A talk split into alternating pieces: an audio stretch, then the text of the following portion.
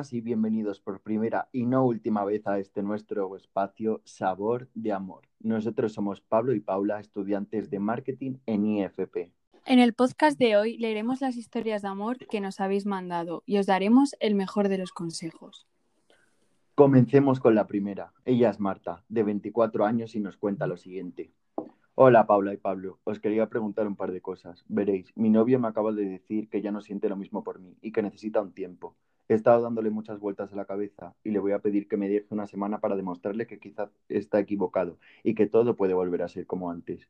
Por otra parte, he pensado muchas veces que podríamos ir a terapia de pareja, pero él siempre me dice que no, que él ya sabe lo que siente. Pero yo le he dicho que eso nos puede ayudar a mejorar la relación, las actividades, etc. Además de esto, los dos hemos pasado por una ansiedad un poco complicada, por otros temas. Yo todavía sigo con ansiedad y estoy segura que los motivos por los que ya no siente lo mismo sean esos, porque yo con la ansiedad me he notado yo misma más apagada, menos sonriente y con menos motivación. Y ahora mismo estoy desesperada por buscar una solución a esto y tratar de arreglarlo. Ya llevamos tres años y hemos hecho muchos planes. Y la verdad, él es quien siempre me ha cuidado con respecto a la ansiedad y no sabría salir de ella sin él. ¿Qué podría hacer? Hola Marta, Lamento que estés pasando por esta situación y te agradezco que cuentes con nosotros para solucionarlo. Como ya bien sabrás, en una pareja hay temporadas que son complicadas, muchas veces por motivos individuales, como lo que has contado tú, de que sufres de ansiedad, y otras veces por la relación en sí que podéis tener entre los dos. Por eso es tan importante la comunicación. Hay que expresar los sentimientos y emociones con la pareja para no sentirnos juzgados. Cuando uno de los dos siente que algo ha cambiado, puede ser porque tenga una percepción diferente de los, es decir, que mm, puede sentir que las cosas van diferentes o por motivos como son la ansiedad que me has comentado o también porque realmente algo ha cambiado. Mm, yo te digo que el hecho de tomarse un tiempo puede ser beneficioso y a la vez negativo, pero eh, la parte que es beneficiosa eh, puede ejercer más presión en la otra persona y puede ser tener un efecto contrario. Y que esa es la parte negativa que te estoy comentando, y es que se agobie más y que reafirme en sus pensamientos de que no siente lo mismo. Y diga, pues lo dejo. Mm, y Marta, yo te, recomiendo que cuando estamos en esa encrucijada, eh, este tiempo puede ayudarnos a pensar con más claridad y a saber qué es lo que quiere realmente y darte cuenta de si mm, en realidad necesitas a esa persona o no y llegar a echarla de menos. Otro consejo que te daría yo, Marta, es que acudas a terapia. Si no es posible iniciar una terapia de pareja que pueda ayudaros a comprender qué sucede en vuestra relación, en terapia individualizada por lo que nos has comentado de tu ansiedad.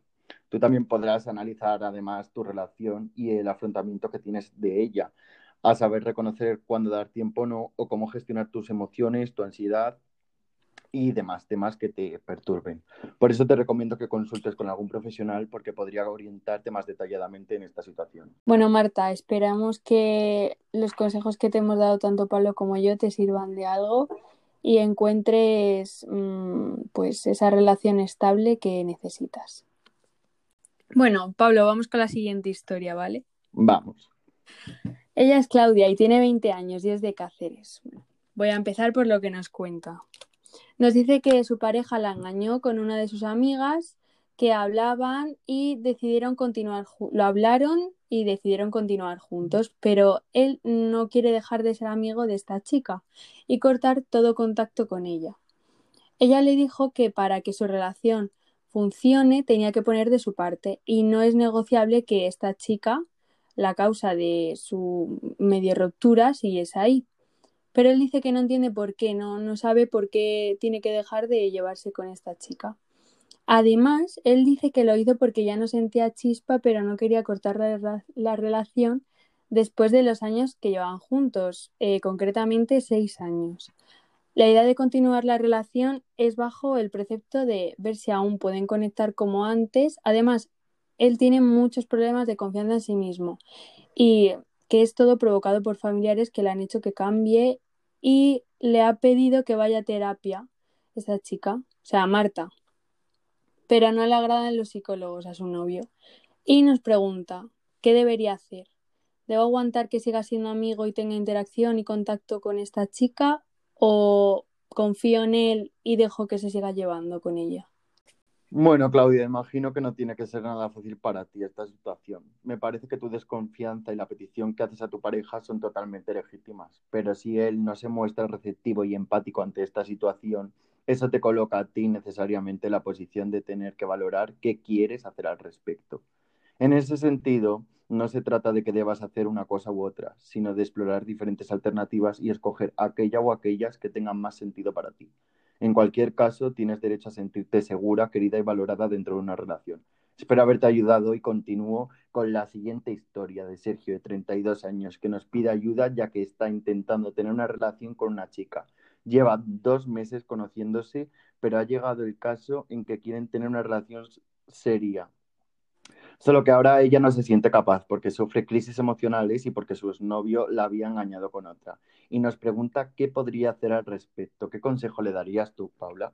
Yo creo que en esta situación, como me has comentado, eh, en este caso Sergio, mm, ella está sufriendo esas crisis emocionales y es porque aún sigue marcada por lo que le ocurrió con su exnovio. Posiblemente está aún en un proceso de superación pero no tiene que ser necesariamente una superación de esa persona, es decir, de su exnovio, sino de lo que le ocurrió y de la forma en que le afectó. Sí, además yo creo que es importante que ella haya decidido esperar porque no se siente capaz. En parte, ese pensamiento es positivo, porque a veces es muchísimo mejor ir despacio para que la relación se vaya consolidando y no volcar sus problemas emocionales en ti o en vuestra relación, Sergio. Totalmente, tienes razón, Pablo. También te digo a ti, Sergio, que lo que sí que puedes hacer es acompañarla, apoyarla, ayudarla para que vea que puede contar contigo y que podéis trabajar juntos en eso, en la superación de su exnovio. Aunque aún no tengáis una relación seria, que no tiene por qué tener una relación seria para que puedas ayudarla y apoyarla, como te he dicho. Eso podría ser muy beneficioso para ambos y podría incluso unir los lazos más aún será muy positivo que la escuches, pero que también manifiestes tus emociones y tus inquietudes para que ambos podáis participar en este proceso. Pero sobre todo, paciencia. Yo te digo que tengas paciencia porque es algo que en ocasiones puede tardar semanas o meses. Mucha suerte y ánimo, Sergio. Suerte, Sergio. Mira, Pablo, justo tengo una historia que contarte. Y nos la cuenta Sofía, de 33 años, y es de Málaga. Dice que siente que su pareja es tóxica, pero que le da pena dejarla. Eh, ella tiene 33 años, como ya te he dicho, y su pareja tiene 26. Y llevan un año de relación. Confiesa que la mayor parte del tiempo eh, ya no se siente cómoda con la compañía de su pareja. Dice que es una buena persona y que le ha demostrado que es buena con él, su pareja, pero también siente que no está del todo bien la relación y que hay algo que la hace que piensa que su pareja es algo tóxica.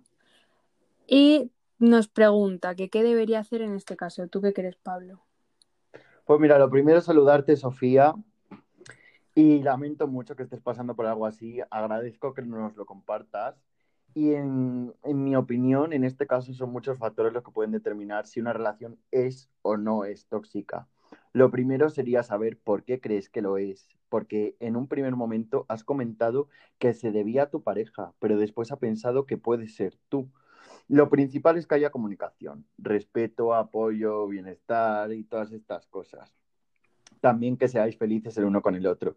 A veces es natural tener problemas, lo importante es no cruzar los límites de cada uno. Es fundamental que te conozcas a ti misma y que pienses si te merece la pena seguir ahí en esa relación o cortarla según lo positivo y lo negativo que te ofrezca tu pareja. Ya nos contarás, Sofía, pero espero que te ayude mi consejo. Bueno, Paula, ¿tú crees que las relaciones a distancia funcionan?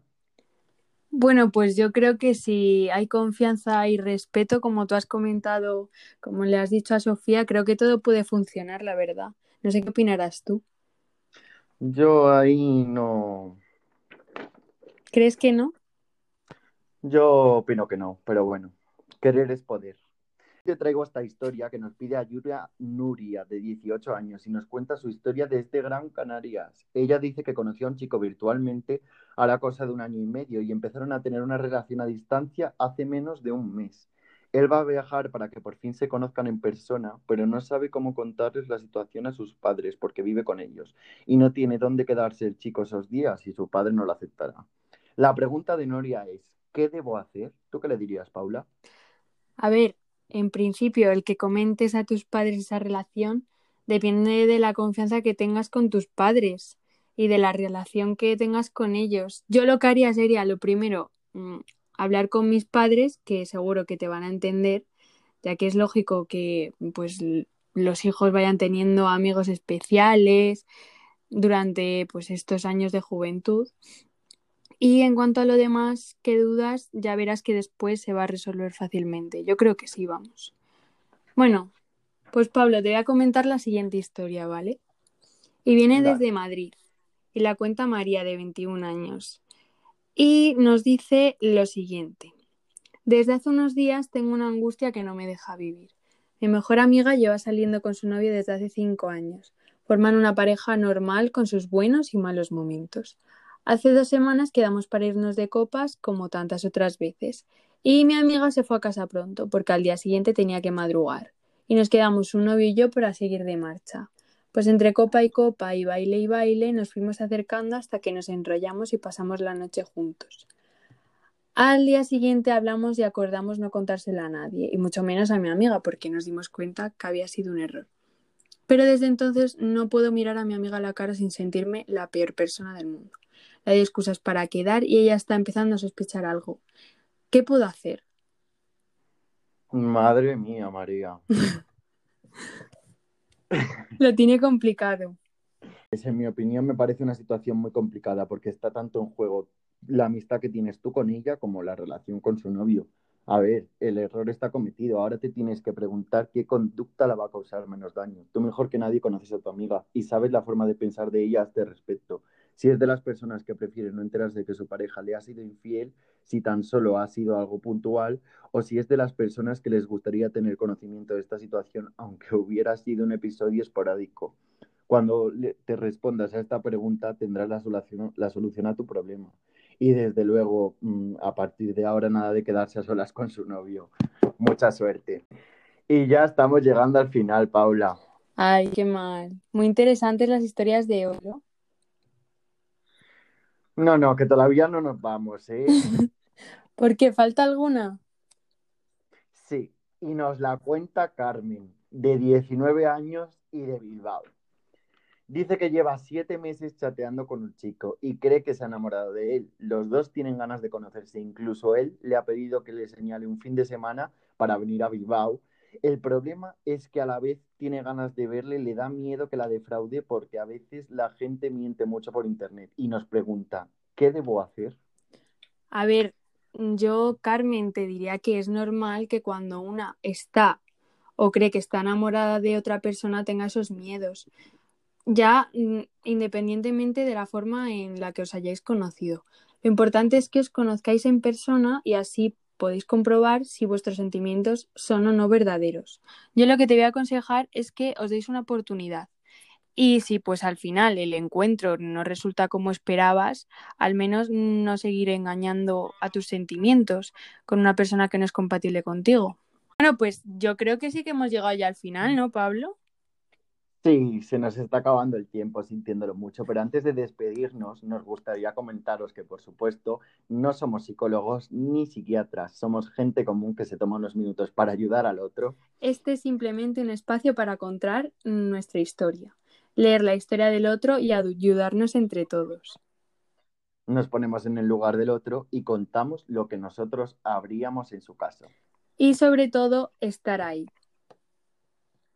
bueno, espero que hayáis pasado un ratito agradable con nosotros. Nosotros, desde luego que sí. Muchas gracias por contarnos y confiarnos vuestras historias. Esperamos que os hayan servido y que todas vuestras historias terminen con un final feliz.